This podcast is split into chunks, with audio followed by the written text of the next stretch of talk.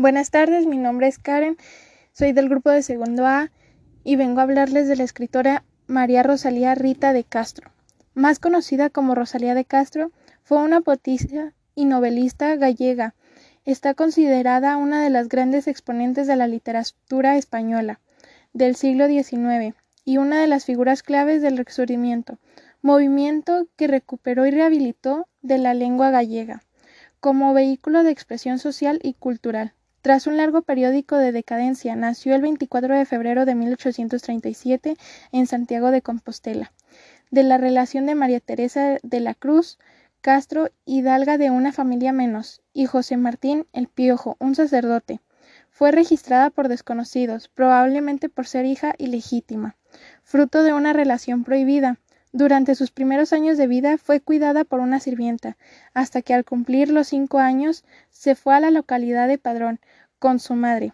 Ya desde pequeña manifestó salud delicada, por lo que su madre decidió retrasar su ingreso a la escuela. Debido a esto, Rosalía pasó largas horas en su casa, contemplando la naturaleza, observando el duro trabajo en el campo y escuchando a los vecinos contar trágicas historias del mar.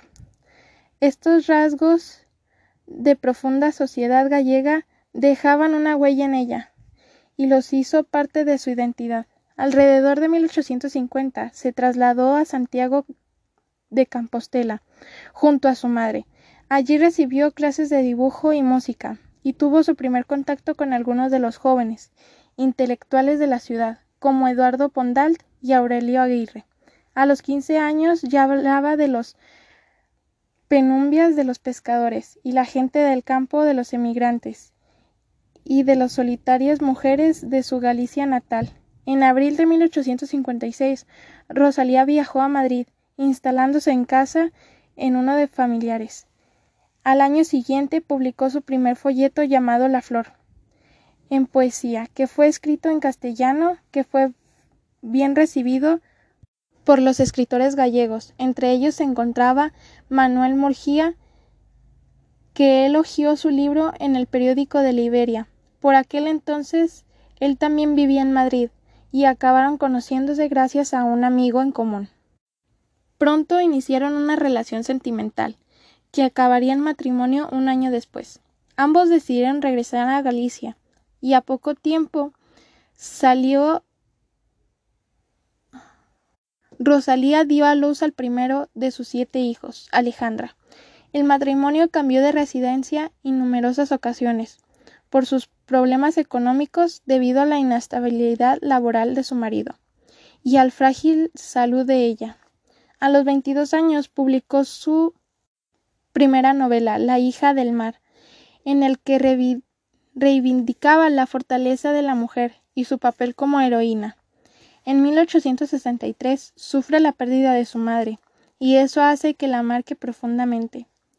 A ella le dedicaría más tarde a mi madre, una obra en la que expresa su desconsuelo y honra su memoria. Animada por su marido, el 17 de mayo de 1863 publica el poemario Cantares Gallegos, en una época en la que apenas contaban con apoyo social o intelectual.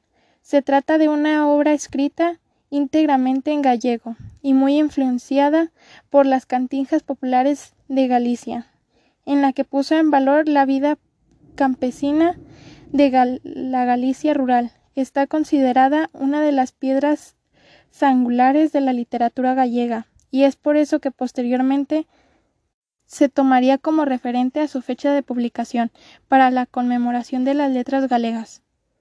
Después de varios viajes por España, en septiembre de 1868, su marido consiguió un trabajo en la localidad del Valle de Sinamancas. Durante dos años, en ese entonces Rosalía de Castro permanece en Madrid y conoce al escritor Gustavo Adolfo Becker, con quien trabó amistad. Hoy en día ambos están considerados los precursores del romanticismo español. En 1871 regresó a Galicia y tras recibir en varios lugares finalmente se instaló de nuevo en Padrón, donde pasaría sus últimos años.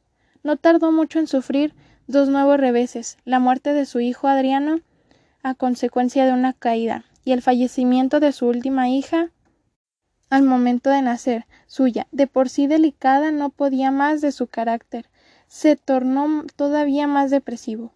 En 1880 publicó otro de sus grandes poemarios gallegos, Follas Novas, donde vuelve a denunciar la injusticia y la miseria de las condiciones de los emigrantes y el sufrimiento de la mujer gallega.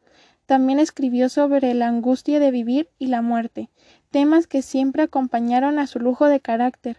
Su última obra se tituló En las orillas del Sar y fue escrito íntegramente en castellano.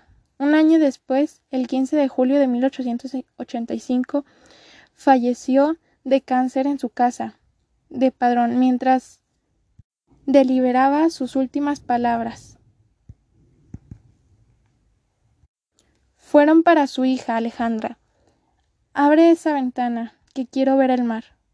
A pesar que desde su casa era imposible verlo, sus restos descansan hoy en el Panteón de Gallegos Ilustres, en Santiago de Compostela, hogar de una gran escritora que supo amar sin complejos a su tierra.